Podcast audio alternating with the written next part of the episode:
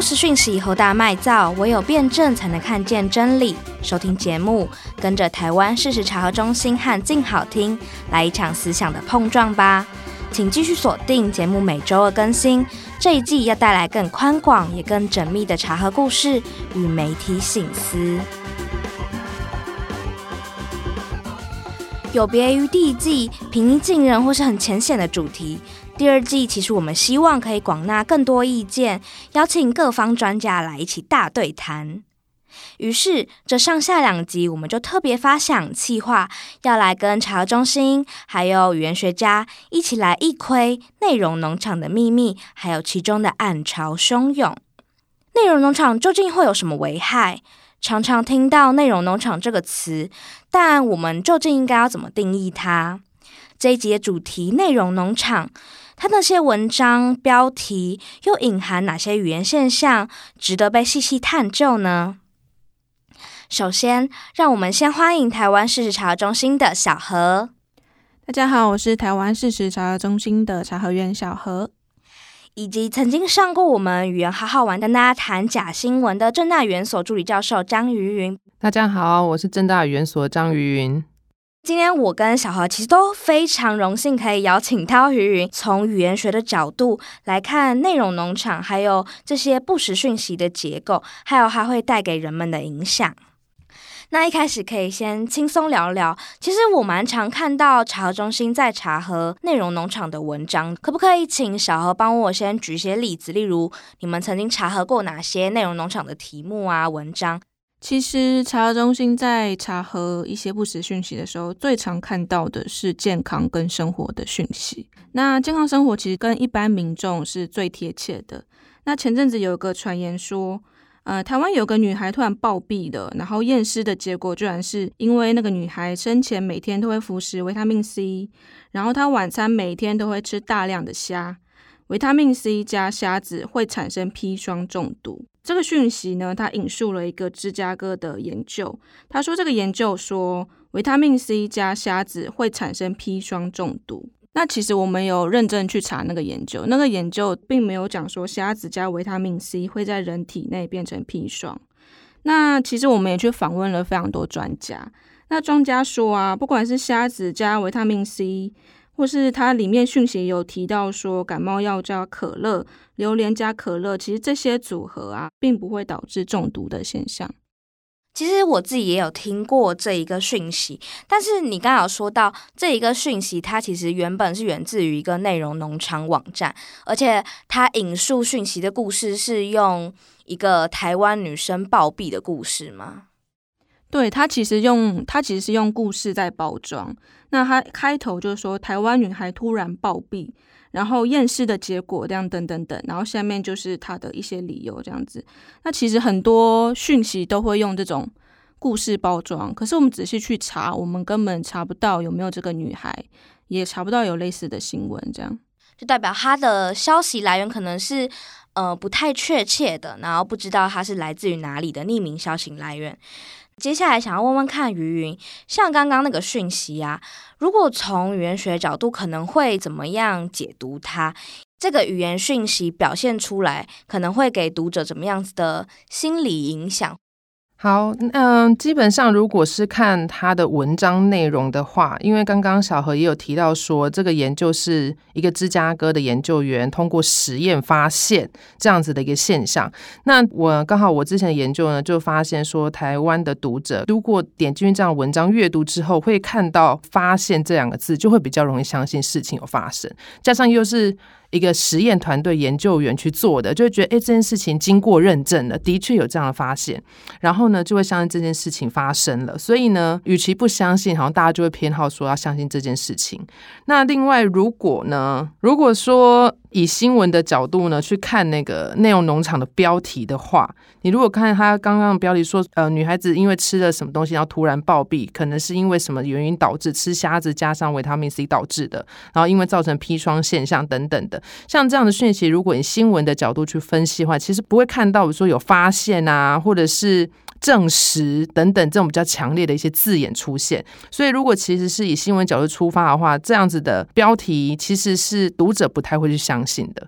但是读者会抱有迟疑的态度。因为他知道这件事应该不会是真的，但是你却激起他的好奇心，因为他觉得这件事就是未知，我不知道这件事有没有真的发生，但他又想点进去看是不是真的是这样子。比如说吃虾子，比如说那个人刚好很喜欢吃海鲜，然后他每天又喜欢吃保健食品，他想说不会有一天就中毒，就躺在地上也不一定。所以像这样的消息，他就算不相信，他也会开始想说是不是真的是这样，因为跟他的日常生活中非常的贴切，因为过于贴切，所以就会让他抱持好奇心想点进去这种文章去看，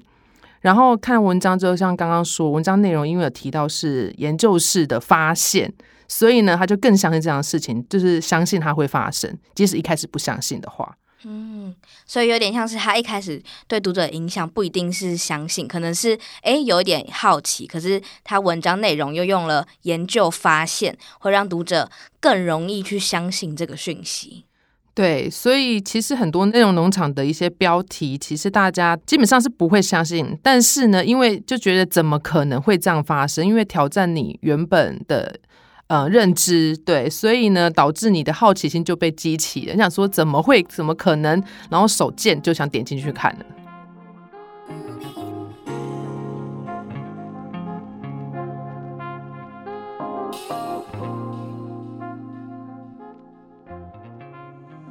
刚开始听就觉得听两位的分享，觉得今天这集应该会蛮多收获的。那接下来我们就当然要进入到主题内容农场了嘛。关于内容农场，我们可能普遍会怎么样去定义它？可以请小何帮我分享一些它会有的一些特征跟现象吗？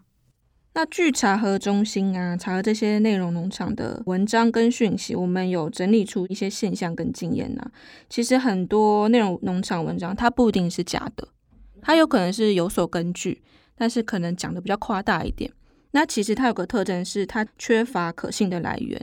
然后它品质相对比较不优良，比如说它的用词会比较简单，也比较不精准，然后会用比较夸饰，就像刚刚芸芸说，引起你的好奇心。或是你会有点焦虑，说怎么办？那如果真的吃了虾子加维他命 C，是不是真的会发生什么事？那其实是要引起大家想要看这个讯息的一种钩子，这样子。那当然标题非常夸大，然后作者其实通常是匿名的，或是他有一个代号，比如说像小何这样子，其实不是真实姓名这样子，然后也没有真实的记者。通常它的图片就是随便抓图库的图片呐、啊，不会有记者去拍照这样子。然后它的产出成本非常低啊，网络广告为获利模式，但不一定，就是它可能会用点击率换取它的广告费，但是后面的盈利模式，这个我们也没有办法确定它是怎么获利的这样。刚才听小何讲，它相较起呃一般的新闻网站，主要是它可能不会有一些消息来源，不管是它的文字内容或者是它的图片来源。我们一般浏览新闻的时候，一定会有写说摄影是谁谁谁，那这张照片可能是在什么时候拍的，会有明确的时间地点。然后当然还有你刚才讲到，它会有很夸大的标题，就像大家很常听到什么内容农场标，会有。呃，谁谁谁死了，竟然是因为点点点，然后或者是呃，这个东西不得不看，十个必看的景点之类的，这种是大家非常常听到的一些内容农场。我先回应一下小何提到一个，我觉得也蛮好关，说其实内容农场的标题其实很常喜欢夸大，或者是说它的作者等等都是匿名的形态。其实像刚刚说那个虾子跟维他命 C，虽然提到说是芝加哥的研究员实验发现，他就也不敢讲研究员是谁，然后也甚至不知道是芝加哥的哪一间大学。然后呢，芝加哥里面超多大学，不会是芝加哥大学。然后甚至他研究团队是哪里，他都不讲。所以像这种很模糊的讯息，但是你又觉得好像有那么一回事的时候，你就很容易呃脑袋，因为大部分人在读文章的时候呢，都是就看过去，就很像看影集啊、电视，或甚至现在大家在听广播的内容的时候，就是听过去，但是比较不会边听边思考。或是听完之后再去思考这件事情，所以这样子的讯息就很容易进入我们的脑子里面，然后呢，我们就选择相信这样的事情发生。我之前有自己想了几个，比如说，假如今天有个广告标题好说可以免费试吃蟑螂药，你想说试吃蟑螂药怎么可能？这不可能发生，这就觉得觉得是假的，蟑螂药怎么可以吃？所以你可能就不会点进去看这样的广告。但是如果他在那个免费试吃蟑螂药的后面加上纯有机。然后环保，绝对不会对环境造成任何的污染影响。你可能就会引起你点进去看，觉得真的假的？它真的可以吃哦？因为这已经，呃，内容农场其实有很大的特色是它，嗯、呃，违反了你的认知，然后它挑战的是你未知的领域。就是你这件事情，你本来有一些既有的知识，可是你的既有知识又不是那么的足够的时候，你就会觉得这件事真的是真的吗？难道专家真的有人做出这样药是可以吃的吗？这样我以后家里放了蚂蚁药、蟑螂药，小孩去抓了也不会中毒，对吗？这样感觉不错啊，人畜安全的那种喷雾啊、喷剂之类的，对，所以就会去想要去点开来看看，是不是真的有这样的发明？然后科技又在进步，所以你对于很多的未知，你接受度其实也蛮大的。然后像免费吃蟑螂药，或者是有一个新闻写人其实可以喝岩浆，而且他说岩浆的那个表皮啊，很像烤布丁一样。然后我看那个图，真的超像烤布丁，就是外面就是脆脆的，然后里面勾开就是像熔岩，然后红红的，哦、对，就觉得好像很好吃。然后里面就是很像半熟的蛋黄格格这样子。然后我就想说，哇，人其实可以吃岩浆哦。然后下一句就写哦、但一辈子只能吃一次。然后我想说，哦，对，会死掉，所以你其实可以吃，只是就只能吃那么一次。就是他像这个就有补充，但是他的第一句话其实就成功的吸引你想要点进去看，真的假的？你可以吃岩浆，所以像这种东西就是挑战你的未知。即使你知道这件事情是不可能的，但是你还是想要去看他为什么会讲这样子的话，不见得可能是你相信这件事情，而是你想要知道说他到底后面想要讲什么故事。所以这其实如果是在写作技巧上，其实用了一个，就是写作技巧其实最常注重就是那篇文章好不好看，其实很重要，就是 hook，就是刚刚小何也有讲到钩子的问题。所以他到底怎么铺梗铺陈，让你想要继续读下去？其实很多时候一本书好不好看，或一篇新闻，或是一个嗯报道好不好看，你想不想点进去看？通常你就是看标题就决定还有没有勾到你的内心了。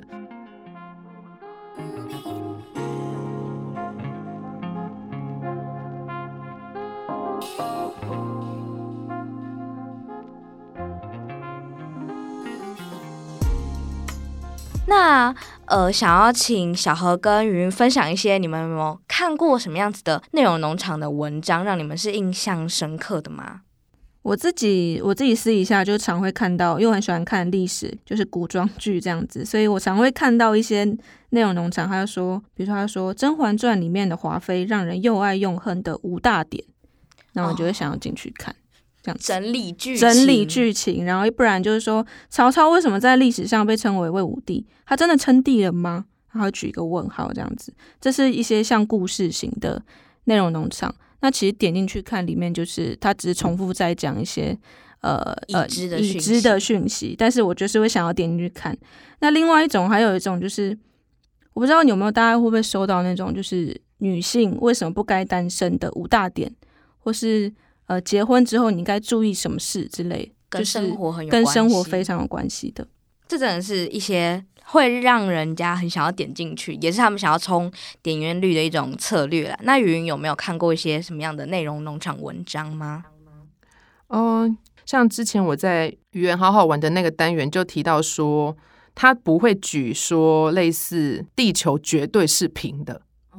像这种就是非常不可能的事情，大家都觉得这件事情绝对是假的，你就不会想点进去看了。对，你就觉得他在讲屁话。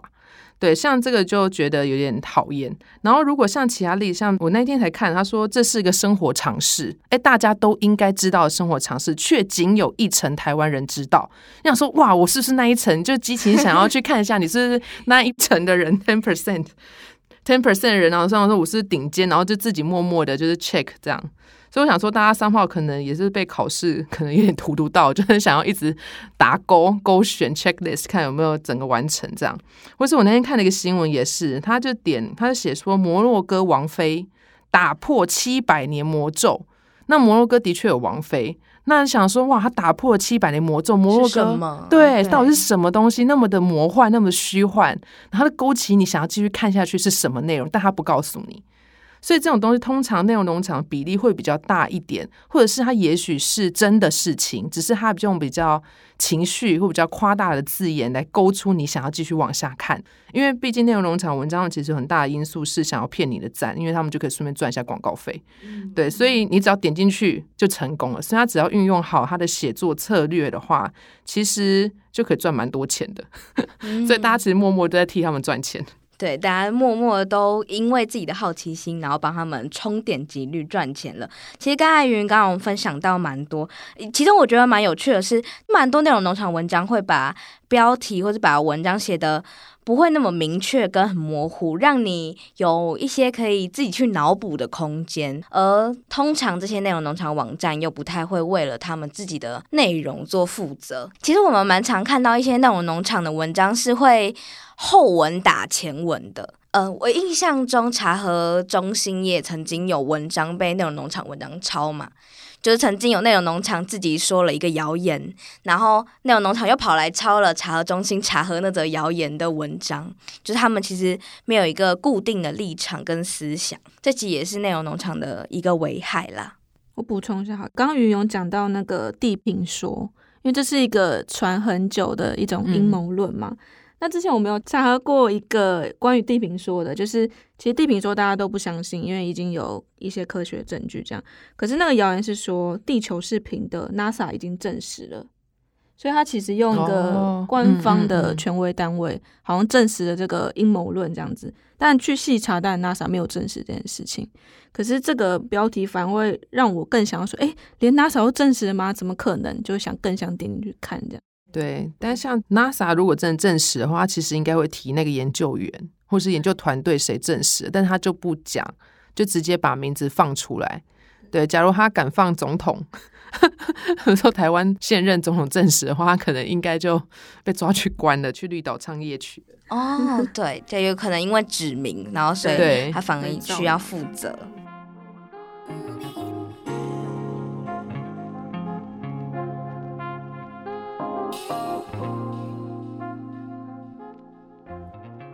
那刚才听完了一些我们对于内容农场的分享，接下来可以请呃芸芸分享一下，因为其实芸芸自己的专长是计算语言学，那我们会邀请他，也正是因为他的博士论文是从读者的观点去看中文新闻的真假性，这篇论文名称是《中文事件真实性判断》，那可以请芸芸帮我们分享一下这篇论文，你主要着眼于哪些内容，以及你们是怎么做实验的，又有什么样子的发现？现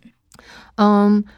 当初我其实做这个实验题目，其实是觉得说，像内容农场的文章，其实很多其实不一定是假的，但是你就想点进去看，所以对我来说，读者相信的话，那这件事其实就是真的。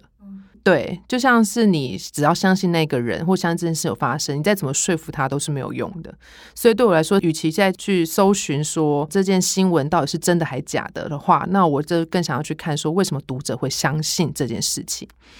那当然不是说真假新闻不重要，真假新闻这件事还是重要。只是我更更在意说，更好奇说他们为什么相信这件事情。因为毕竟一个新闻的事件，每个记者他可能切入的角度跟观点不一样，播报的方式也不一样。光是看现在很多政治新闻，比如说像香港那边的新闻，就可能有很多的面向跟角度去探讨，或是台湾的嗯政治选举，一个候选人也可以有很多不同面向，不同的党派有不同的观点切入。对，这是我当初对我来说比较有趣的地方，所以才做的题目。那当初呢，搜资料的时候，其实是搜了一些新闻的句子，然后呃，每个句子我请了六个人，至少六个人去做标记，就是至少六个读者来判断说他们对于这件事情的相信程度有多高。标记是相信程度，对，标记相信程度，比如说。这样呃，比如说 FBI 说他杀了人，他可能超级相信，或是极大的可能相信，或是可能相信，以及 unknown 未知，就是他可能无从判断，他不知道这件事情到底是真的还是假的。对，像是这样子的方式去做他们做判断。基本上呃，那时候其实研究里面的人发现说，台湾的读者其实很容易被一些字词影响。如果是比较简单，比如说大家认为说这件事情有可能发生的话，那大家就会觉得说，哎，这件事可能真的只是可能，他可能相信程度就没有那么高了。比如说有消息指出金元洪可能是涉及贪污滥权遭拔罐，那像这样的句子里面，他就用“可能”这两个字，你可能就不会那么相信这件事情有发生。那加上他前面又是写有消息指出，但是是你又不知道消息是谁，所以来源其实也是蛮重要的，对读者来说蛮重要的一个判断依据。来源跟动词，呃，来源跟情态词，哦、对，来源跟情态就可能、应该、一定。但是我其实，在自己的研究里面，搜集上面，其实有发现一件事：台湾读者对于“一定”这个词，就是“一定”，我们可能觉得百分之百应该是相信吧，嗯、但是我们却好像不是那么相信这件事情，不是说。嗯，警察说小明一定杀了人，然后大家就会想说，嗯，说不定是警察自己认定了，小明并没有一定杀的人，你怎么可以说他杀人？到底哪里依据的？所以，像台湾读者好像对“一定”这个词呢，比起英文的语料里面来看，好像似乎相信程度没有那么高，这是我觉得比较有趣一点的地方。对，但是如果“一定”这个词如果换成“确实”。确实杀人，大家就觉得这件事情其实是经过一连串的验证，然后他们可能搜集资料，然后才会用“确实”这个字，因为“一定”这个字其实蛮主观的。可是“确实”好像是已经经过了查核才有的结论，所以其实选用的词上面也会有不同。那还有一个是动词的影响，比如说之前那个 Uber 台湾，它是宣布暂停叫车服务，嗯，然后如果是用“宣布”这个词的话，大家就比较相信。所以这个句子如果改成 Uber 台湾说即将暂停叫车服务，感觉就不会对，是说这样说哦，你说说明天又营业了，或是有些。比如说有些商店不是跳楼大拍卖，想说哎，一年后还在跳楼大拍卖，他什么时候要关？那说出清怎么可以出清这么久，还根本就还没有要停止营业？对，像类像这样，你就想说，哎，他就自己说的而已。所以如果用宣布、宣告，或者是发现、证实，或者是像是坦诚这个字，也是因为是那个人自己，好像他有承对承认这件事情了，对，揭露承认自己的事实的话，那就表示哎，他都自己这样说了，我有什么好犹豫的？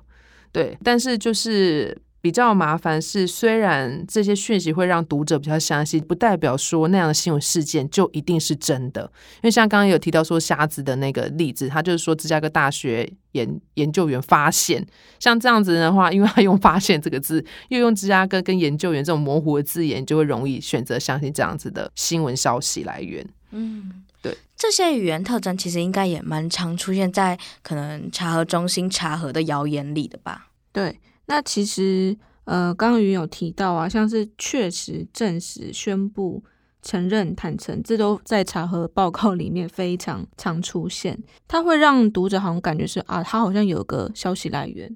对，然后我就会想相信他。不过那个事件是不是真的，又是另外一回事。嗯但我自己发现说，其实台湾的新闻好像也很常会用这几个字。台湾新闻很爱用这几个字，对，没有台湾新闻比较喜欢用指称。哦，指称也有，或是说，或是呃，比较少用说啦，指称跟称，或是辩称、证实、宣布、宣告这个字其实比较少一点点，除非这件事情是那个单位自己公开做这件事情，嗯、要不然好像他们比较少这样说。所以有时候如果呃认真去看一下台湾的新闻，其实大部分他们也不敢讲的太明确，嗯，对，除非是该单位该机构自己宣布的消息。要不然好像大家都踩在一个中间点，然后让你去判断这样。嗯，新闻比较会从一个特定的消息来源，然后他说了什么，像是刚才云举的例子，我们一般讲的时候，哦，Uber 说还要暂停轿车服务，可是新闻就会特别说，哦，Uber 台湾宣布暂停轿车服务，新闻里面好像就会用这样子的字词。而且刚才其实云云讲到也蛮有趣的一件事情是研究这些读者为什么会相信，因为其实我们几期节目很常去谈说哦，这个有一个谣言它长什么样子，然后它是错的，但其实我们也很少去想说为什么这些人他们会相信，什么促使他们相信呢？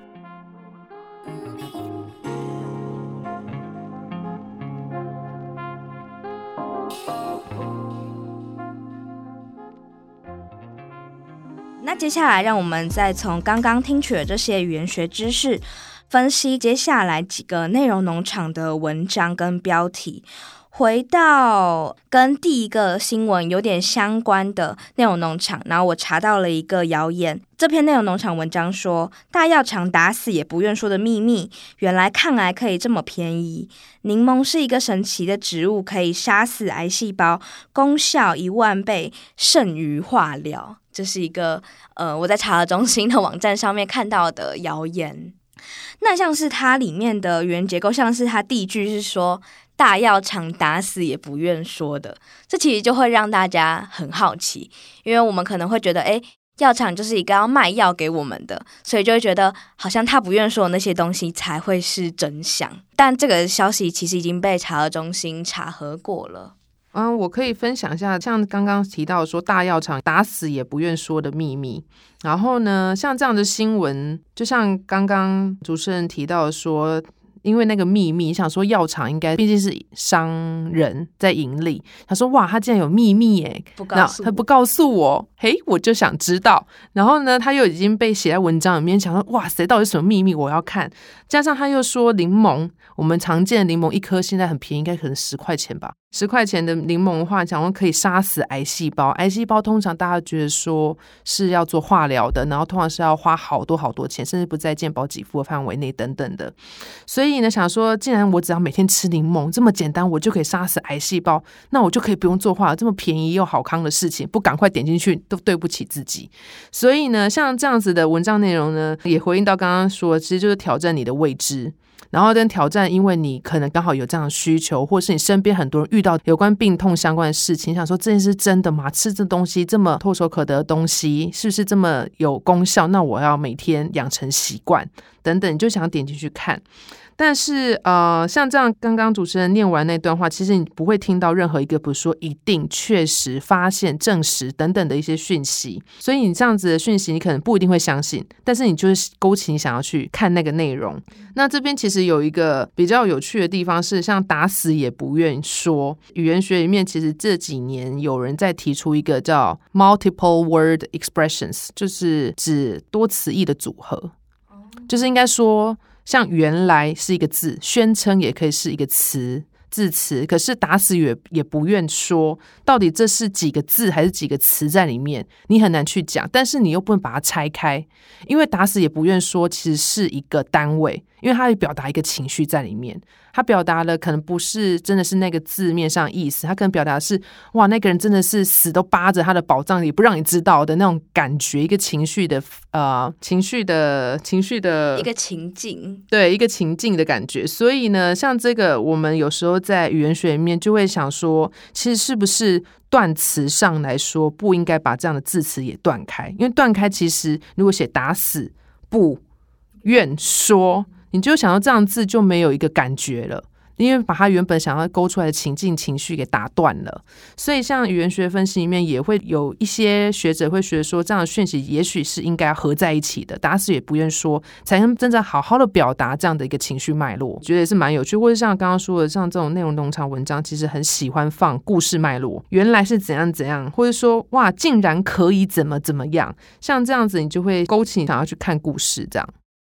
其实它这里面其实是有个阴谋论啊，就是药厂出的药其实都很危害身体的，所以它其实要强调，它里面的内容还要说到说，其实那些实验室里面做出来的药啊，对身体都超不好的，所以我们人应该不能吃药，要吃天然的柠檬，像是柠檬可以杀死癌细胞啊，等等等，它才有后面这整段。那其实当我们去访问专家，当然。目前没有任何的实验可以说是柠檬会杀死癌细胞，也没有实验或是任何的科学证据说，呃，柠檬的功效可以有一万倍的相遇化疗这个功效这样子。它其实是一种阴谋论，它是在强调说药厂里面都是一些可怕的东西。哦，对。有些对，有些谣言好像就会这样，就它看似是一个健康讯息，但其实它背后掺杂的一些阴谋论。然后，而且这些阴谋论的讯息，其实看多了，你久而久之，你会对于可能是政府或是你所处的这个社会有一定的不信任感。嗯，我们就会觉得，哎，一旦有一个人他可能说出了一个很极端的话语，我们就说，哎，这好像是值得相信的，这其实才是真相。对。像你刚刚也有提到说，假如他这个新闻后面又接说，看完一定要传给所有人哦，功德一件。你光看到“功德”那两个字，想说哇塞，我在做善事，你知道就觉得哎，老师教的好，我每天要日行善，我就分享。所以有时候看这些新闻文章，其实如果你看那个社群的回响啊，下面几个人分享等等的，其实你也会被影响，就群众压压力。他说：“哇塞，这篇文章竟然已经有一千个人分享了，一千个人看过了，这件事应该是真的。其实大家只是在日行善，也不见得觉得它是真的。”嗯，这篇文章的社群回响，我当时上脸书查了一下以后，发现它有好几个呃十几万、二十几万赞的。粉砖在分享，而且其实也大概会有十几个甚至一百多个的算是社群分享。大家其实也不会分享什么，或是大家就是只是复制它的标题，然后直接做分享。嗯，可是它的传散度就很高。对，我不确定是不是真的，但是我之前有稍微看一下，像这种内容农场的那种文章的散播分享，其实有一个小特色是它的分享数很高，但是它的 comment 很少，就大家个呃推文。很少，大家贴文推文很少，大家就只是纯分享，但大家不会去真的去评论这件事情。所以，假如这件事真的是真的的话，大家其实 somehow 会想要去下面留言，比如说分享说自己每天真的喝了多少，达到多少的功效，会进行讨论，但是却大部分都没有，就只是分享，然后有时候点去分享还看不到，他好像还把它锁起来了。像这样的也是蛮危险。其实像这样子是还好，就是多吃柠檬本来也对身体有维他命 C 这样。可是有些是之前我看到一个讯息是说，你不要戴口罩，因为研究说你缺氧会导致血栓。可是这在疫情期间其实是有立即危害的，所以这种传播速度其实就会造成相当程度的社会危害。嗯，那就像刚刚说的，像是疫情期间对社会有危害那些健康讯息，整个内容农场啊，它。在著作版权上，其实也没有任何的考量，就是他会盗用一些图片，那那些图片可能都是付费图库里面的东西，他直接把它盗用下来。那其他的像是一些内容啊，他可能会去随便根据一些其他的呃有记者写出来的东西，或是采访或查核过的东西，然后就随便截取盗用，然后制作成一个内容这样出来。那他除了会传播错误的讯息之外啊，内容农场本身呢，其实他们对于呃，民众投诉是不会有，不太会有回应的。基本上他写了就写了，他不管写错写对。那我们查核中心有时候会，嗯、会去查核那些内容农场嘛，他们也不会管啊。他们有时候还会，就像你之前刚刚讲，就是他们会自己打脸自己，就是我写了一个错误讯息，然后下一篇就是说，哦，查核中心说这个是错误讯息，这样。所以他其实根本不会管他写的对或错，他只是要冲那个量跟流量。嗯。这其实就是内容农场他们会算是架设的其中一个目的啊。当然，每个内容农场它本身可能会有什么样子的功能，或是它本身背后看不到的目的，那就是另外一回事了。那今天上集的破解内容农场这些谣言好耸动，语言学家这么看，其实很感谢可以邀请到呃政大语言所的助理教授于云跟呃小何来跟我们分享。那我们刚才其实，在整节内容中。听到了蛮多关于内容农场它会有的一些特征，或是它语言上的一些表现，它可能的危害。那也听云云从语言学的角度为我们分析说，为什么会有人相信它，或者是为什么大家会想要愿意点击它，什么影响了我们是相当相信还是没有那么相信呢？那也提醒大家，之后在看到内容农场文章的时候，记得记得都还是要保持怀疑，不要乱传一些可能消息来源不明确的讯息。那上集就先到这样，谢谢大家。